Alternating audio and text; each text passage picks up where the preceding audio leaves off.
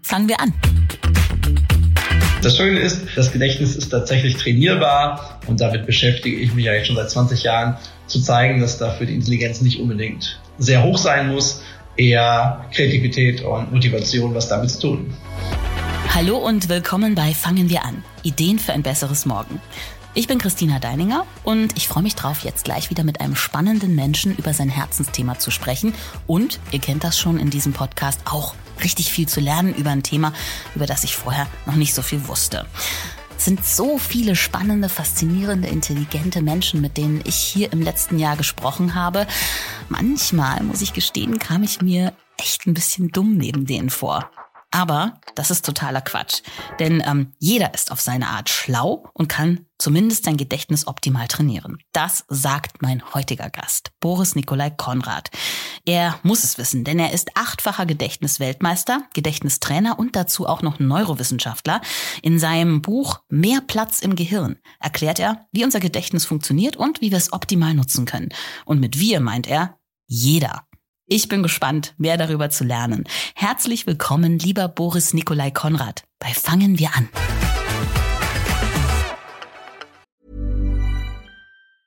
I'm Sandra, and I'm just the professional your small business was looking for. But you didn't hire me because you didn't use LinkedIn jobs. LinkedIn has professionals you can't find anywhere else, including those who aren't actively looking for a new job, but might be open to the perfect role, like me.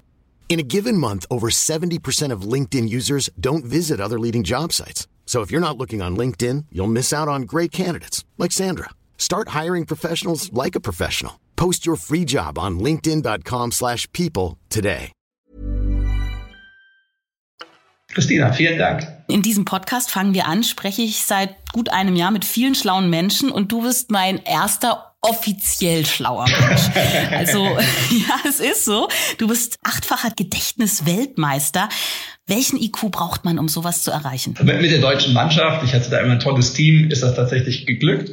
Und einen guten IQ braucht man da, glaube ich, nicht unbedingt. Das Schöne ist, das Gedächtnis ist tatsächlich trainierbar und damit beschäftige ich mich ja jetzt schon seit 20 Jahren, zu zeigen, dass dafür die Intelligenz nicht unbedingt sehr hoch sein muss, eher Kreativität und Motivation was damit zu tun. Trotzdem, du sagst seit 20 Jahren, da fragt man sich natürlich schon auch, wie war es denn bei dir als Kind in der Schule? Warst du schon immer schlau und hattest mega viel Spaß am Lernen? Nee, gar nicht. Darum bin ich ja zu dem Thema gekommen, weil ich in der Schule auch nicht viel gelernt habe mit entsprechendem Erfolg. Also ich war offensichtlich schlau genug, dass es fürs Gymnasium gereicht hat und dann auch immer für die Versetzung, aber nicht für sonderlich viel mehr. Und als das Abitur vor der Tür stand und irgendwie klar war, ja, mit dem Schnitt, auf den es hinauslaufen würde, kann man ja doch nicht alles machen, kam irgendwie eher das Gefühl des Zwanges auf, jetzt doch mehr lernen zu müssen. Und dann die große Hoffnung, als ich tatsächlich gehört habe, man kann auch das Lernen lernen und vielleicht geht das ganz anders und angeblich geht es dann auch noch besser und macht Spaß.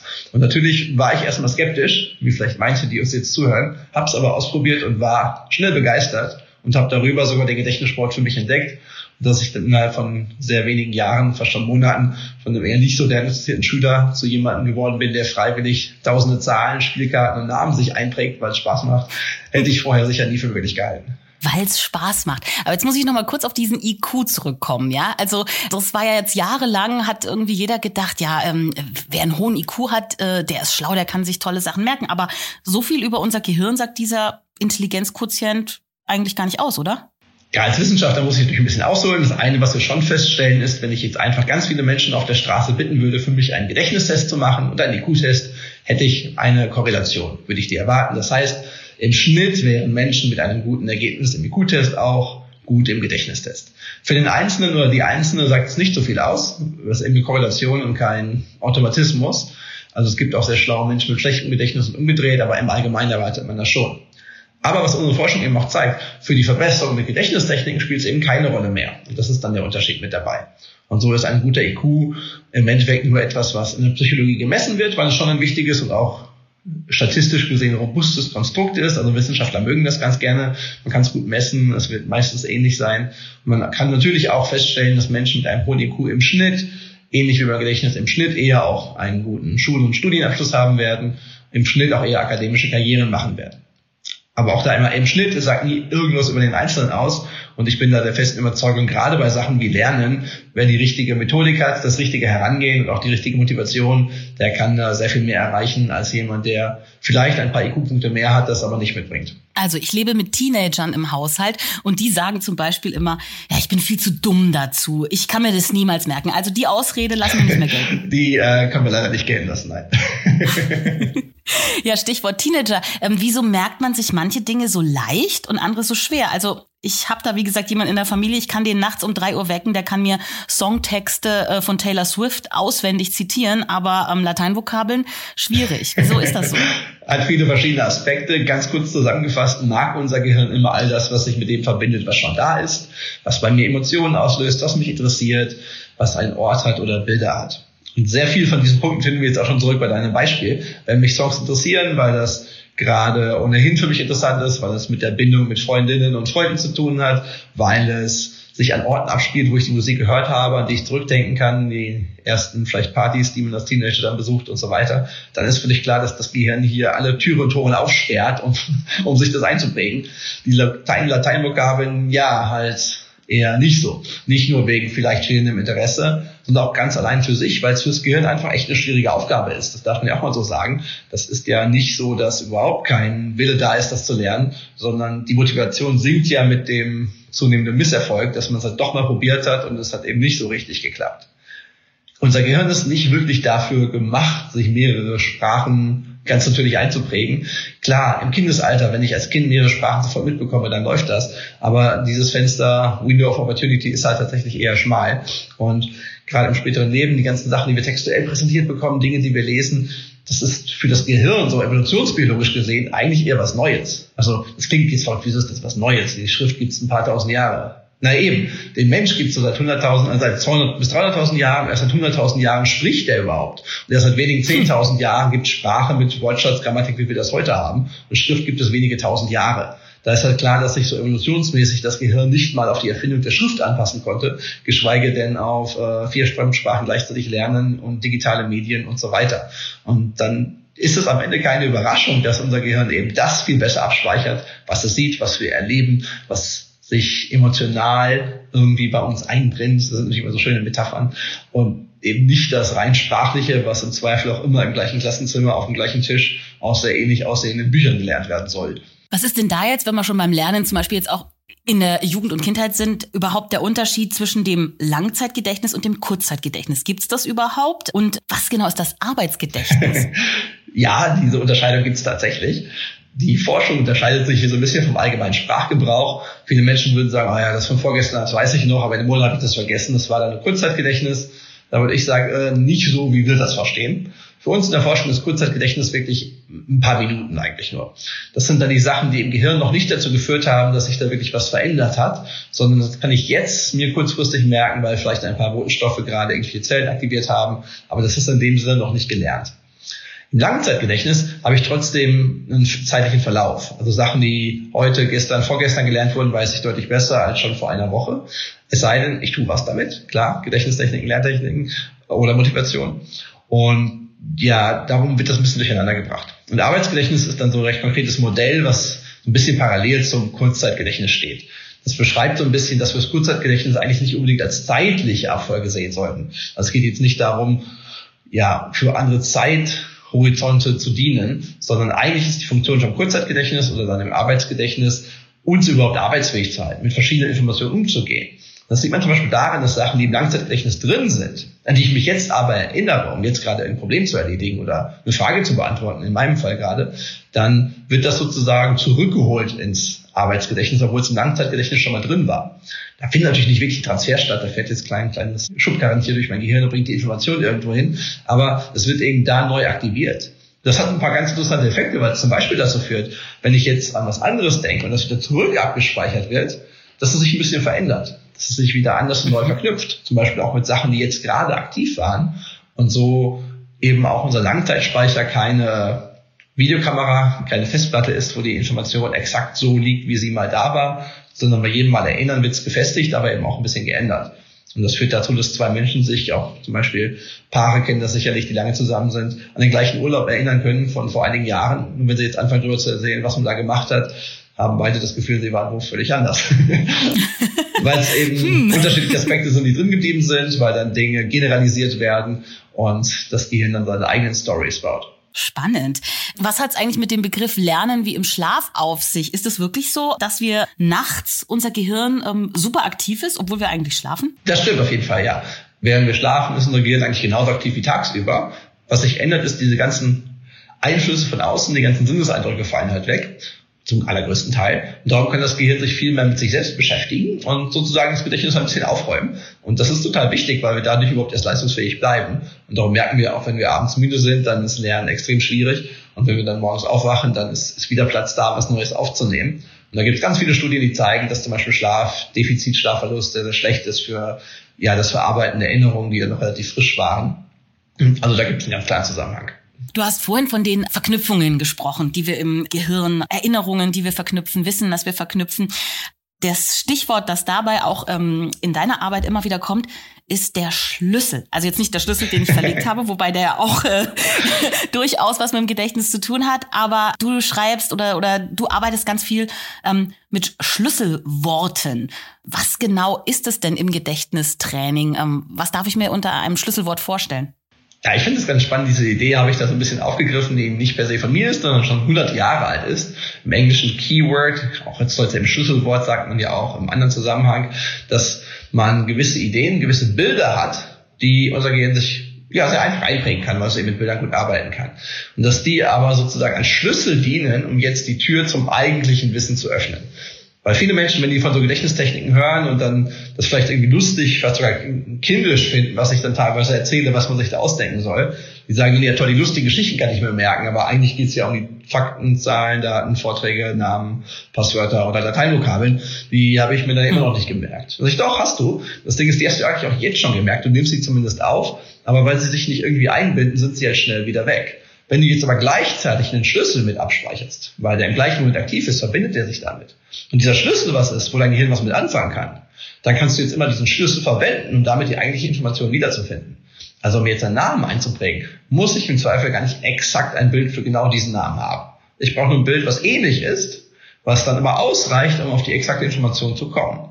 Und das ist die Idee, die man immer wieder zurückfindet bei sehr vielen Gedächtnistechniken, die uns am Ende eben viel Freude bereitet, weil sie viel Mühe spart, weil ich das Lernen auch komplexer Inhalte mit solchen Techniken sehr wohl erledigen kann, am Ende aber gar nicht absurd schwierig komplexe Bilder brauche, sondern mit einfachen Schlüsselbildern und das sind eben meistens Begriffe, Schlüsselworten, den Weg zu meiner Information zurückfinde. Das klingt aber, finde ich, fand ich jetzt auf den ersten Blick auch erstmal komplizierter. Also das, ähm, wie du gerade gesagt hast, man hat doch das Wissen, was man lernen soll. Jetzt soll man da noch eine andere, eine andere Geschichte drüber legen.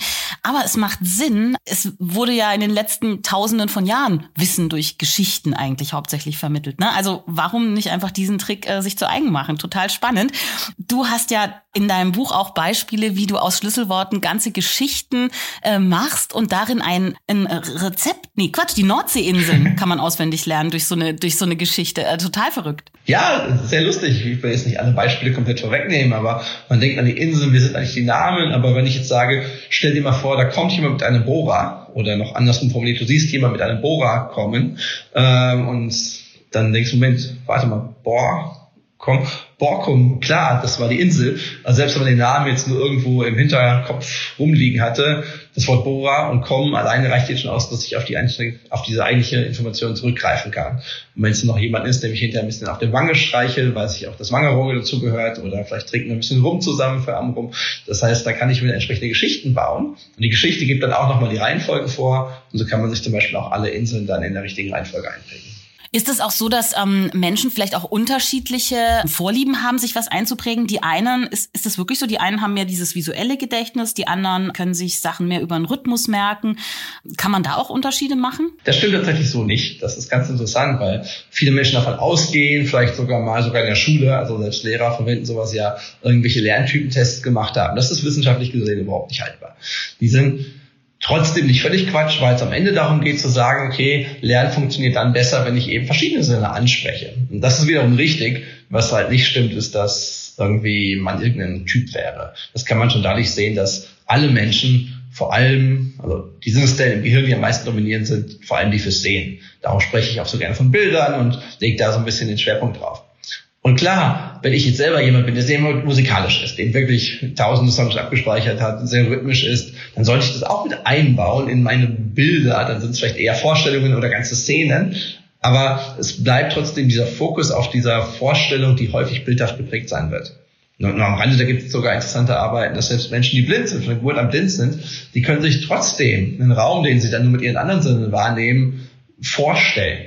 Die sehen das jetzt nicht als Bild, weil sie einfach nie visuelle Reize in ihrem Leben erfahren haben, das Gehirn nicht darauf trainiert wurde. Aber im Gehirn gibt es das, was wir visuellen Kortex nennen, natürlich trotzdem, der arbeitet auch. Der Defizit ist in den allermeisten Fällen ja nicht im Gehirn, sondern eher bei den Nervenbahnen vom Auge zum Gehirn und das Auge selbst, was nicht funktioniert.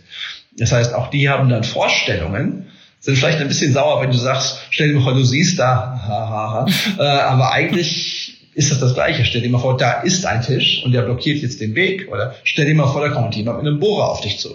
Ja, woran wüsstest du das? Ja, ich höre vielleicht das Geräusch äh, und so. Und dann wüsste ich auch, da kommt jemand mit einem Bohrer auf mich zu. Wenn ich den nicht kenne, löst das bei mir was aus. Und das ist bei jemandem, der es da nicht sieht, genauso wie bei jemandem, der es sieht, weil das Ganze im Kopf als Szene kreiert wird. Und genauso kann der oder diejenige, die es dann nie gesehen hat, daraus auch wieder aus dem trotzdem Bild, da kommt jemand mit dem Bohrer an, rekonstruieren, okay, es geht los mit Borkum spannend. Und über ähm, Räume oder auch Paläste sprechen wir gleich nochmal im Gehirn. Das finde ich nämlich auch sehr, sehr spannend. Wir machen jetzt ein ganz kurzes Zwischenspiel äh, bei uns im Podcast. Das nennt sich Ying und Yang. Da gebe ich dir ähm, so ein paar Begriffspaare vor und du darfst dich für einen, für den anderen oder beide oder keinen, wie du möchtest, entscheiden und kannst auch was dazu sagen. Bist du bereit? Gerne. Also, in der Schule, du hast vorhin schon gesagt, ähm, du warst da jetzt nicht immer Klassenbester, aber was macht, mochtest du lieber? Mathe oder Musik? Mathe. also doch Klischee so ein bisschen. Das nächste Paar. Lehren oder lernen? Beides. Auf jeden Fall beides. Beides. Ja. Da ist gleich meine nächste Frage auch passend dazu oder mein nächstes Paar. Was macht mehr Spaß? Mit Kindern lernen oder mit Erwachsenen lernen? Auch beides, weil es ganz anders ist. Lesen oder lernen? lernen, wobei Lesen natürlich immer eine Rolle dabei spielt und ich es auch zur Unterhaltung nie missen wollen würde. Aber klar, bei mir hat das Lernen einen ganz besonderen Stellenwert.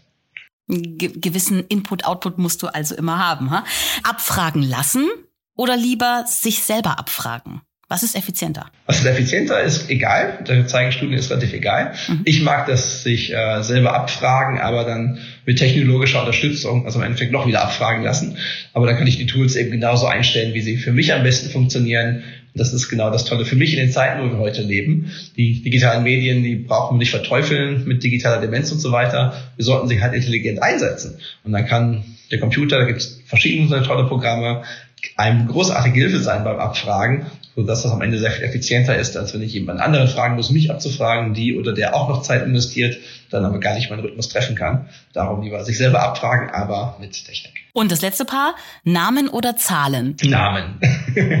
ich finde Menschen doch sehr interessant und auch im Gedächtnissport und Namen merken immer so meine stärkste Disziplin. Natürlich kann ich mir auch Zahlen sehr, sehr gut einprägen, dank meiner Techniken. Das Namen merken hat mir am Ende aber immer noch einen Tag mehr Spaß gemacht. Ja, und ähm, hatte ich ja auch mal ins Fernsehen gebracht beim Supertalent. Hast du dir, glaube ich, äh, das ganze Publikum gemerkt. Ja, das stimmt.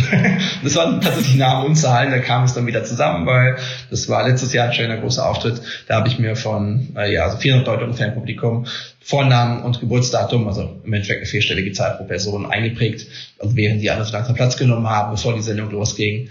So laut Sendungstext waren es vier Stunden, real waren es eher zweieinhalb, weil ich auch noch hin und her laufen musste und Maske zwischendrin hatte. Aber es hat ganz gut funktioniert und kam sehr, sehr gut rüber und offensichtlich hat es viele Menschen beeindruckt und Spaß gemacht. Und dir vor allem auch anscheinend. Das war schon das Yin und Yang, aber da muss ich gleich nochmal fragen. Du hast dir da diese Namen gemerkt. Weißt du die jetzt eigentlich noch? Ich weiß die noch, die ich wirklich abgefragt wurde, weil die haben natürlich dadurch eine andere Bedeutung für mich bekommen, weil die dann auf der Bühne nochmal vorkamen, auch weil es eine Wiederholung gab, weil ich sie vielleicht später im Video, als ich den Auftritt selber im Fernsehen mir angesehen habe. Und wenn ich ganz grob drüber nachdenke, wüsste ich wahrscheinlich ein paar andere auch noch weil hier die Merkbilder so spannend waren, so lustig waren, dass sich das so eingebrannt hat, dass ich auf die dann auch noch zugreifen kann oder weil die für mich eine persönliche Bedeutung hatten, weil es vielleicht ein ungewöhnlicher Name war, aber ich kenne genau jemanden, der auch so heißt. Das hat dann natürlich dann einen anderen Effekt als bei Thomas oder nimmst du nicht übel Christina, die ich natürlich deutlich häufiger höre, als vielleicht jetzt hm. fremdsprachige Namen, wo ich dann sage, wow, da kann ich bisher nur einen und hier sitzt jetzt auch jemand, der so heißt. Okay, spannend. Viele neigen ja dazu, das Gehirn mit einer Festplatte zu vergleichen. Und du sagst ja, das ist es nicht. Wir müssen unser Gehirn strukturieren, Räume schaffen, Zimmer schaffen und ähm, mit diesem diesen Räumen, diesen Zimmern, können wir uns Sachen auch gut merken, die wir da schaffen. Also ähm, ich spiele da drauf an, auf diese Methode, die du auch in deinem ähm, aktuellen Buch mehr Platz im Gehirn beschreibst, den Gedächtnispalast. Den kannte ich jetzt aus der Serie Sherlock schon. Aber äh, das ist wirklich was, was du aktiv Menschen beibringst und auch selber benutzt. Was ist das genau? Total. Das ist eigentlich die beste, wichtigste Gedächtnistechnik, wenn wir jetzt wirklich nicht mehr reden über kleine Prinzipien, sondern wirklich über Techniken, die man wirklich vorbereiten und einüben muss. Also da geht's dann leider nicht mehr ohne ein bisschen Zeitinvestment, was sich aber sofort auszahlt, weil es einfach grandios funktioniert. Und darum ja sogar der Titel des Buches Mehr Platz im Gehirn, weil er genau darauf anspielt, dass wir alle ganz viel Platz im Kopf haben, den halt nicht so sinnvoll einsetzen, weil wir den Informationen keinen Platz geben, keinen Ort zuweisen. Jetzt rede ich immer noch so ein bisschen kryptisch, lass es uns ein bisschen konkreter machen. Tatsächlich kann jede mhm. Wohnung, äh, von der Studentenbude bis zum tatsächlichen Palast, äh, ein Gedächtnispalast sein, weil es nur darum geht, sich einen Raum, einen Ort, den man kennt, gedanklich vorzustellen und hier jetzt verschiedene Wegpunkte festzulegen. Und Wegpunkte, das ist wirklich so simpel wie in der Küche, ähm, erst die Spüle, dann der Ofen, dann der Herd, die Kaffeemaschine, die Dunstabzugshaube, also wirklich solche Objekte, die aber, weil sie räumlich angeordnet sind, in meinem Kopf eine klare Reihenfolge haben und die ich mir auch bildhaft vorstellen kann. Und so einen Weg kann man sich dann gut vorbereiten in jeder Wohnung, das ist gar kein Problem, mit 50 Wegpunkten zum Beispiel. Damit äh, fängt man auch gleich an. Also ich sage in meinem Buch auch jetzt nicht, dann erst sagen, auch für 10 reicht vielleicht auch, weil dann kommt man nicht an die Schwelle, wo es halt sich wirklich auszahlt. Aber so in einer halben mhm. Stunde, das reicht völlig eine Stunde, wenn man sich wirklich Zeit lässt, kann man sich in seiner eigenen Wohnung, in seinem Haus problemlos so eine Gedächtnisroute, so nächstes auch eben meinen Weg durch den Palast, wenn ich dann eine Route oder diesen Gedächtnispalast anlegen. Und der funktioniert dann so ein bisschen wie eine Theaterbühne für all die lustigen Szenen, die ich mir jetzt vorstelle. Weil ich habe alles, was ich lernen will, mir Schlüssel suche. Das hatten wir, also Bilder vorstelle. Und die sind dann immer noch, obwohl sie schon sehr, sehr gut funktionieren, nicht irgendwo im Gehirn abrufbar, wenn ich ihnen keinen Ort gebe. Also es ist so, als wenn ich halt als Hausmeister wirklich einen riesen Schlüsselbund habe, aber immer noch alles durchgehen muss, weil ich nicht weiß, welcher Schlüssel wozu gehört. Und wenn ich dann halt das lieber aufteile und sage, okay, das eine ist das Bürogebäude, das andere die Fabrik, ähm, klappt das schon mal besser. Erscheint im normalen Leben vollkommen logisch. Im Kopf machen die wenigsten sich mal die Mühe, und ja, hier wieder Mühe ist es eigentlich gar nicht, das macht viel zu viel Spaß, das mal so zu machen, weil man diese Wege, diese Räume eben so benutzen kann, dass ich jetzt Informationen, die ich bekomme, da irgendwo einsortiere, denen einen Platz gebe und das durch Vorstellungen, durch Szenen, die sich da regelrecht abspielen. Machen wir es nochmal ein bisschen plastischer. Zum Beispiel, was ich im hm. Buch auch gebe, ist, Vielleicht äh, hat jemand die Aufgabe bekommen, für seine Arbeitsgruppe, für sein Team, für den Verein eine Feier, eine Weihnachtsfeier zu organisieren. Dann ist das meist was, was man jetzt nicht an einem Nachmittag sagt, ich setze mich jetzt vier Stunden hin, dann ist das durchgeplant, sondern da kommt nur wieder Gedanken zu. Am nächsten Training erzählt einem jemand, hey, ich habe letzte Woche auf dem Festbild die, die Band gehört, die scheint noch recht klein zu sein, vielleicht können wir uns die ja leisten, frag die doch mal an. Jemand anderes sagt, du, meine Frau war gerade da und da essen und hat uns das für die Weihnachtsfeier empfohlen. Und so kommen dauernd Informationen rein, die jetzt in dem Moment aber eigentlich gar keinen Platz haben. Weil jetzt eigentlich bin ich ja hier aus einem anderen Grund für ein Projektmeeting für, für den Sport. Und irgendwann später, wenn es wieder um die Feier geht, will ich mich daran erinnern. Und dem könnte ich zum Beispiel einen Raum geben, dass ich sage, okay, ich nehme vielleicht tatsächlich das Badezimmer und mache mir da immer meine Bilder, wenn es darum geht, Informationen für die Weihnachtsfeier abzuspeichern. Und wenn dann jetzt jemand sagt, du, das äh, Restaurant Goldener Löwe in Mainz, äh, das soll echt gut sein, das ist doch gar nicht so weit weg von hier, dann stelle ich mir halt vielleicht vor, dass ich ins Badezimmer komme und dann sitzt da ein Löwe in der Badewanne und der frisst gerade Mainzelmännchen auf. Vollkommen bescheuert, natürlich. Aber das kann man sich vorstellen. Weil wenn du jemals nach Hause kommen solltest und so ein bisschen wie im Film Hangover deine Badezimmertür aufmachst und da ist ein Tiger drin oder beispielsweise gerade ein Löwe, das würdest du nie, nie wieder in deinem Leben vergessen. Da reicht einmal eine Sekunde vollkommen aus. Und wenn du dir das jetzt nur so stark vorstellst, funktioniert es genauso gut. Nur wenn du jetzt gedanklich wieder zurückgehst und sagst, krass, was macht der Löwe da? Dann weißt du, weil es ein Schlüssel war. Das habe ich bewusst da hingelegt, den habe ich da platziert, weil ich wollte noch mal nachfragen, ich wollte mal anrufen beim Goldenen Löwen äh, in Mainz, ob da noch ein Platz frei ist. Total verrückt. Also ich habe ein Thema, dafür reserviere ich einen Raum der am besten äh, real existiert irgendwo. Ähm, und dann lege ich die Informationen zu diesem Thema in diesen Räumen ab. Aber wie viele Räume hast du denn da äh, schon aufgemacht, Boris? Du musst ja äh, äh riesige 20-stöckige Hochhäuser in deinem Kopf haben. Ich baue sie nicht so übereinander, sondern ich nehme eben tatsächlich auch reale Orte. Aber ja, ich habe sehr viele mhm. davon. Ich sage doch gerne wie viele, aber das schreckt die Menschen manchmal ab. Darum schiebe ich immer diese Warnung vor. Das ist jetzt dann nicht die Zielvorgabe in meinem Buch. In meinem Buch, und da schafft man aber auch, lernt man erstmal einen Gedächtnispalast und wenn man dann das 30-Tage-Programm, was ich da konzipiert habe, durchzieht, hat man tatsächlich am Ende drei. Also das schafft wirklich jeder in dem ersten Monat schon drei Gedächtnispaläste zu haben mit dann 150 Punkten, also vielleicht 15 Zimmern. Das ist schon ganz schön viel, da kann man extrem viel schon mit erreichen.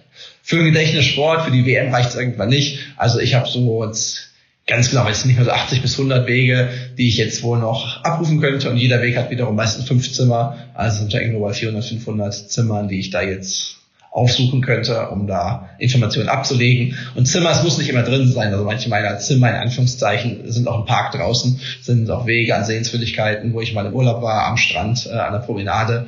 Das ist toll, weil kommt das Urlaubsgefühl gleich auch nochmal mit, äh, mit dazu. Also da kann man einfach den riesigen Schatz an Plätzen, die man eben im Kopf schon hat, weil alle anderen haben diese Reisen ja auch gemacht, haben auch mal einen Urlaub gemacht, waren auch mal irgendwo am Strand und können diese Wege genauso benutzen tun es halt nur nicht, weil sie es nie so vorbereitet haben. Und diese Mühe ist wirklich gering und der Mehrwert ist riesig. Darum wird sie auch in Serien wie Sherlock aufgegriffen, natürlich ein bisschen cineastisch überspitzt, aber am Ende gar nicht so falsch. Man hat dann seine Gedächtnispaläste und da kann man im Kopf hingehen. Ja, ja, und ähm, das Interessante ist, da kann man sich ja nicht nur Dinge merken, Wissen anhäufen, sondern du sagst ja auch, ähm, wenn man eine freie Rede halten muss, kann man die auch durch so einen Gedächtnispalast zum Beispiel im Kopf vorbereiten, wo man dann sozusagen den Faden in seinem Raum wieder aufgreifen kann. Ne? Ganz genau. Da empfehle ich sogar, wenn man weiß, wo man vortragen wird, vielleicht diesen Raum tatsächlich selber dafür zu benutzen gerade so Schülern, Studierenden empfehle ich das gerne, weil dann schaut man auch nochmal in dem Raum rum, wenn man dann währenddessen da ist. Das hat dann einen Vorteil, dass sich alle nochmal angeguckt fühlen und auch ja mit Vorständen, mit denen ich arbeiten darf. Ich bin ja auch immer wieder für Firmen tätig, die mich dann einladen oder buchen für Trainings oder auch Coachings. Und da geht es natürlich häufig genau um solche Dinge, dass die vielleicht eine wichtige Veranstaltung haben und dann gerne besonders Kompetenz rüberkommen wollen, dadurch, dass sie zum Beispiel auch alle Kennzahlen frei aus dem Kopf wissen.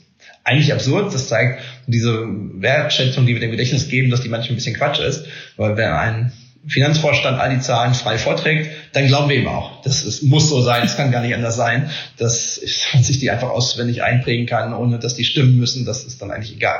Aber es wirkt halt kompetent, überzeugend und gleichzeitig spielt vielen dann die Nervosität so ein bisschen dazwischen.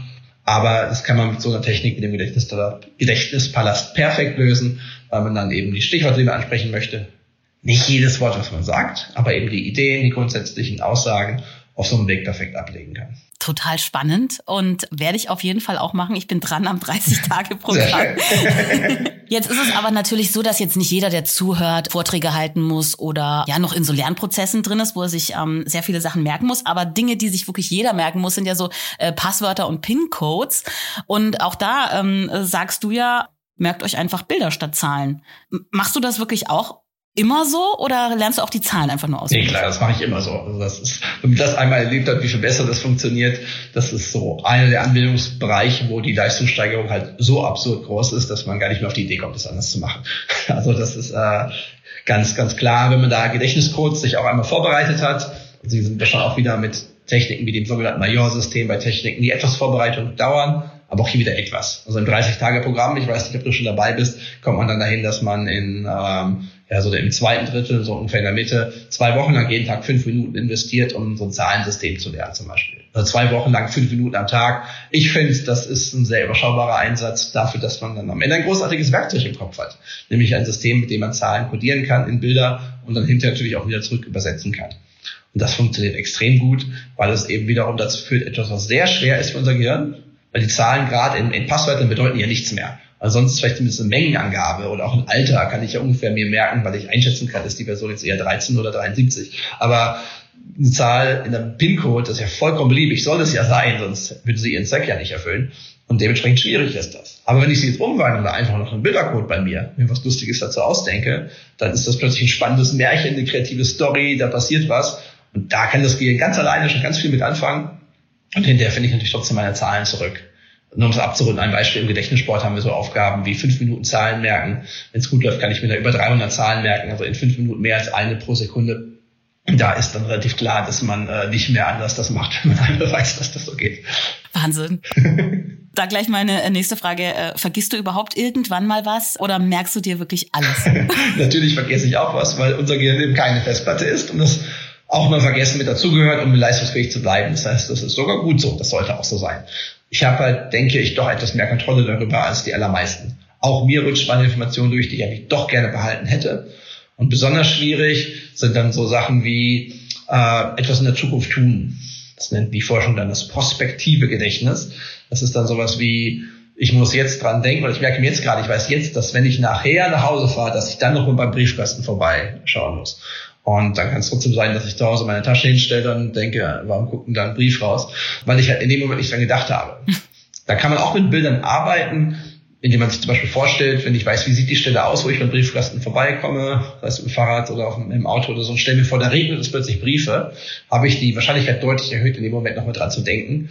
Aber da habe ich nicht die Garantie, wie jetzt beim Zahlen merken. Also da werde ich dann auch nicht 50 mal, 100 mal besser sein als andere.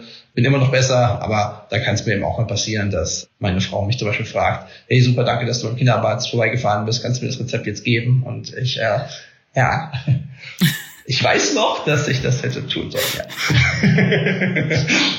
Es ist aber auch ein bisschen tröstlich, das zu hören, ähm, dass dir eben sowas auch passiert. Dein Gedächtnis ist natürlich super trainiert und vielleicht jetzt der eine oder andere, der zuhört, fängt jetzt auch an mit dem Gedächtnistraining. Kann man damit vielleicht sogar auch ja dem Gedächtnisverfall, der ja leider vielen Menschen im Alter droht, vorbeugen?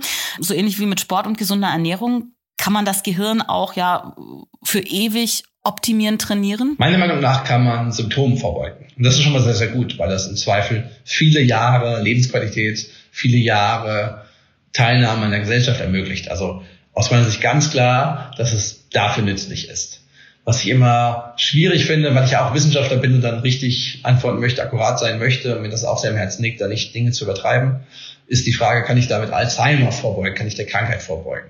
Und du hast es schön gefragt, weil bei dir kann ich, ich führe es jetzt trotzdem aus, einfach sagen, ja klar, du kannst damit gut vorbeugen, die Gedächtniszerfall, aber eben nicht der Krankheit. Was meine ich damit? Die Krankheit, leider auch da trotz Milliarden Euros und Dollars Forschung, die da reinfließt, wissen wir ja noch nicht so richtig genau, was jetzt eigentlich der Grund für Demenz ist und was Symptom ist, was Ursache ist, wie wechselwirkt. Da ist halt relativ klar, dass einfach im Gehirn Dinge kaputt gehen. Und da spricht leider nicht so viel dafür, dass, wie ich das Gehirn vorher benutzt habe, dass das per se das Gehirn davor schützen wird. Aber kommen wir zum Positiven zurück, nachdem ich die Stimmung jetzt versaut habe. Wenn ich halt vorher Reserven im Kopf angebaut habe, und das nennt man die kognitive Reserve tatsächlich, Cognitive Reserve im Englischen in der Forschung. Das sind einfach im Endeffekt, wenn ich viel mehr Wege habe im Kopf, wenn ich auch Umwege habe, wenn ich Verbindungen habe, auf die ich zurückgreifen kann, wenn die ersten wegbröckeln, dann kann ich eben sehr lange das Gedächtnis noch deutlich gesünder halten, als wenn ich es eben nie trainiert habe. Und dann kann es immer noch bedeuten, dass auch einer Gedächtnissportlerin, ein Gedächtnissportler drohen könnte, ähm, mit Alzheimer sogar ja, zu sterben, weil es eine tödliche Krankheit ist. Aber die haben vielleicht erst Jahre später Symptome bekommen, als sie die gehabt hätten, wenn sie das Gedächtnis eben nie trainiert hätten. Und das ist dann wieder eine sehr, sehr positive Botschaft, weil darum geht es ja, dass man vor allem auch ja, diesen Symptom vorbeugen kann, dass das Gedächtnis eben fit bleibt. Und wenn man dann weiß, wie man es einsetzt und das vorher auch schon getan hat, dann ist das super, weil, und das ist dann nochmal der Punkt, der hoffentlich motiviert und dann nicht mehr verängstigt, weil die Motivation ist, als einmal Demenz die tatsächlichen Probleme, die Pathologie, die eigentliche Krankheit tritt wahrscheinlich 20 Jahre auf, bevor ähm, es dann ganz schlimm ausbricht. Das heißt, der richtige Moment, sein Gehirn zu trainieren, ist genau dann. Nun merke ich halt dann noch nichts. Darauf kann ich grob sagen, was ist das Alter? Naja, wir wissen nur die Alterskurve. Es gibt auch sehr frühe Fälle, das ist aber die absolute Ausnahme. Allgemein ist es eine Alterserkrankung. Das heißt, wer vielleicht spätestens mit dem Eintritt in die Rente dann anfängt, sein Gedächtnis zu trainieren, ist eigentlich immer noch rechtzeitig dran.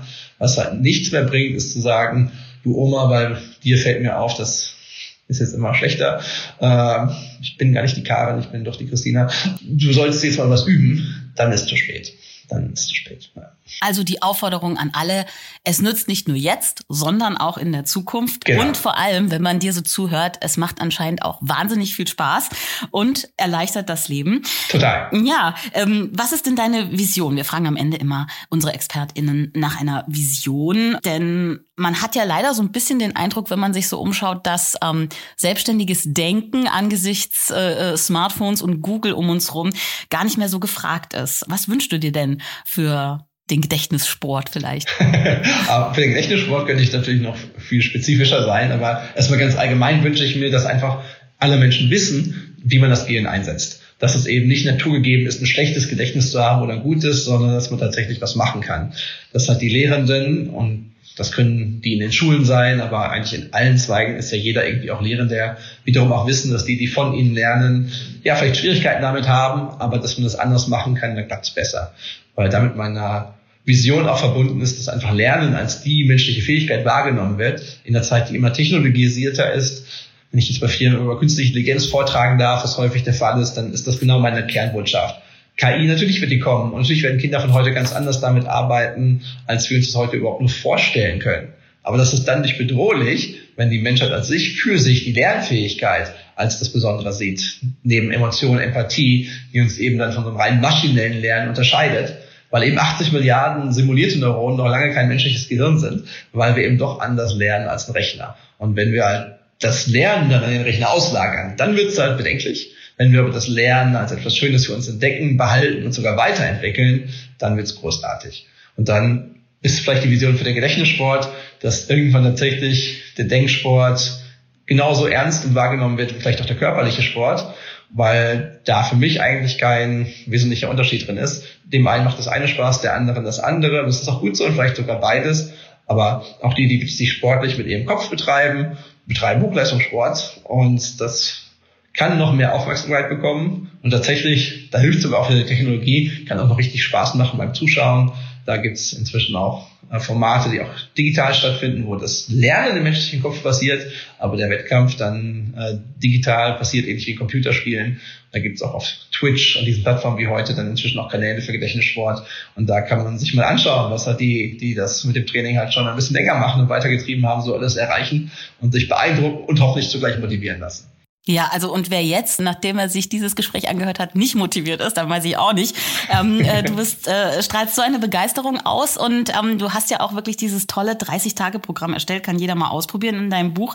Wer jetzt allerdings äh, gleich mal anfangen will, am Schluss hast du vielleicht zwei ganz kurze Tipps für uns, wie jeder vielleicht schon heute anfangen kann, morgen, ja, kleines bisschen schlauer zu sein. Nehmen wir doch einfach die ersten beiden Tage aus dem Programm, dann verrate ich die schon mal. Schritt eins ist einfach sein Gedächtnis bewusster einzusetzen. Also alles, was du dir heute merkst oder was dir auffällt, einfach mal bewusst nochmal ein Statement zu sagen. Ich würde mir jetzt gerne merken, dass. Oder ich verwende mein Gedächtnis jetzt hierfür.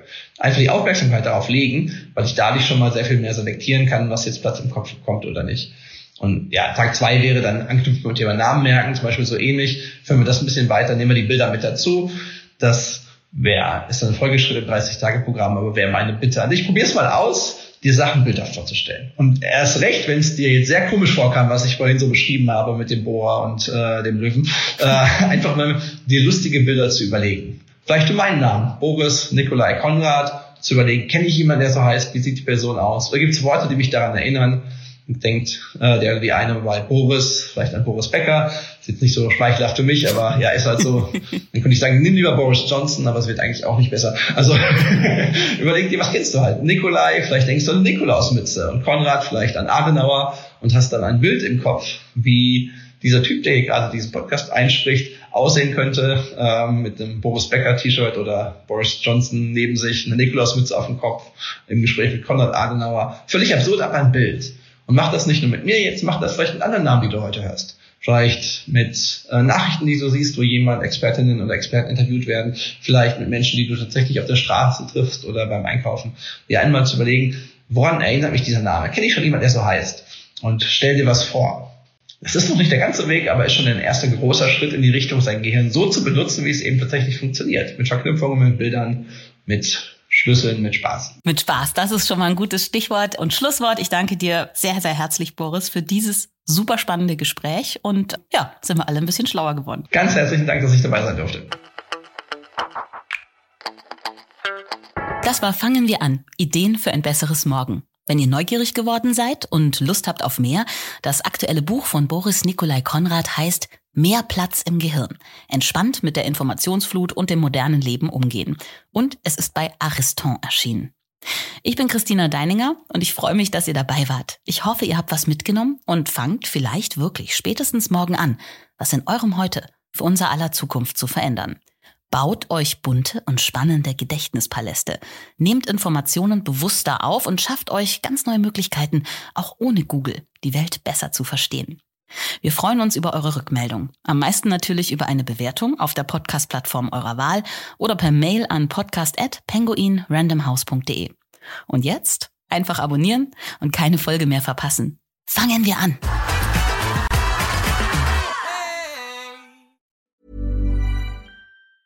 Mom deserves the best, and there's no better place to shop for Mother's Day than Whole Foods Market. They're your destination for unbeatable savings, from premium gifts to show-stopping flowers and irresistible desserts. Start by saving 33% with Prime on all body care and candles. Then get a 15-stem bunch of tulips for just $9.99 each with Prime. Round out Mom's menu with festive rosé, irresistible berry chantilly cake, and more special treats. Come celebrate Mother's Day at Whole Foods Market.